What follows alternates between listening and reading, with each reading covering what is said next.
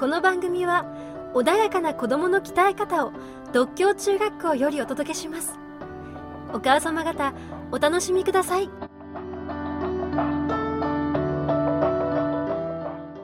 先生としてはどういう立場でこう、まあ、もちろん顧問と立場はだと思うんはいですけど、まあ、私があの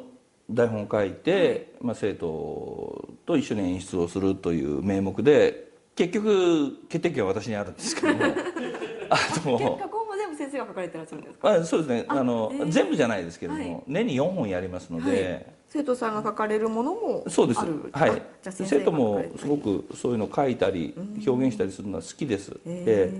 まあ、原稿用紙5枚ぐらいだったら誰でも書けるのでそこで面白そうなものをみんなであこんな形がいいんじゃないこんな話がいいんじゃないかってでみんなでああでもないこうでもないで広げていってなんていうのは生徒はやります、はい、私は私でこんな話がどうかなっていうようなことで。で嫌だって言われることもありますけど も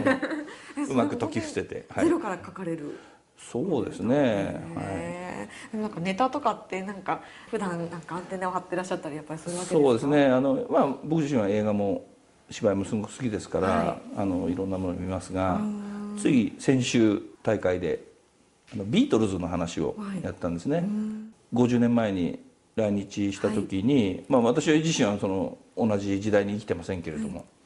まあ、頭髪検査の話とそのビートルズに憧れる子供の話っていうことでもってあの校則に悩まされるっていうのは今の子も同じですので、その辺でうまくリンクできないかなと思って。で前髪伸ばしている子が鬼の生活指導部長と対決するって話をやりまして 大変評判になりました。は いそうなんですね。それはじゃあ先生がそうですね。考えられたはい。今年の卒業生6人も加わって30人ぐらい出るもんですから、だから偽ビートルズが3グループぐらい出て、自分たちがこうだ。まあ大体あの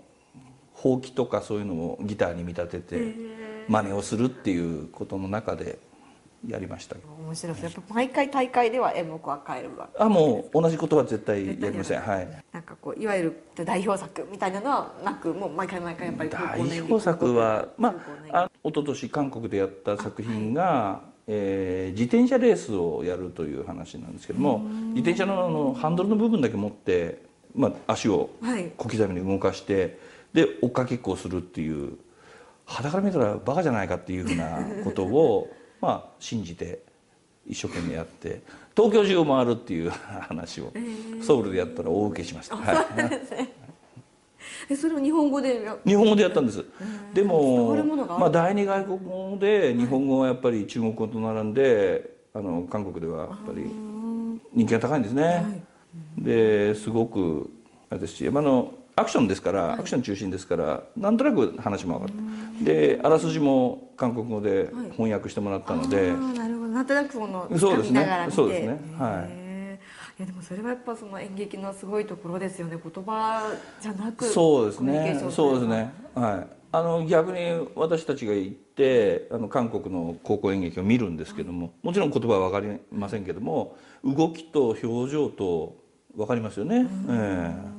れは本当にまた映画とは全然違う世界ですよね。そうですね。空気でそうですね。で生のその空気感というか、その迫力というか、それにすごく惹かれますね。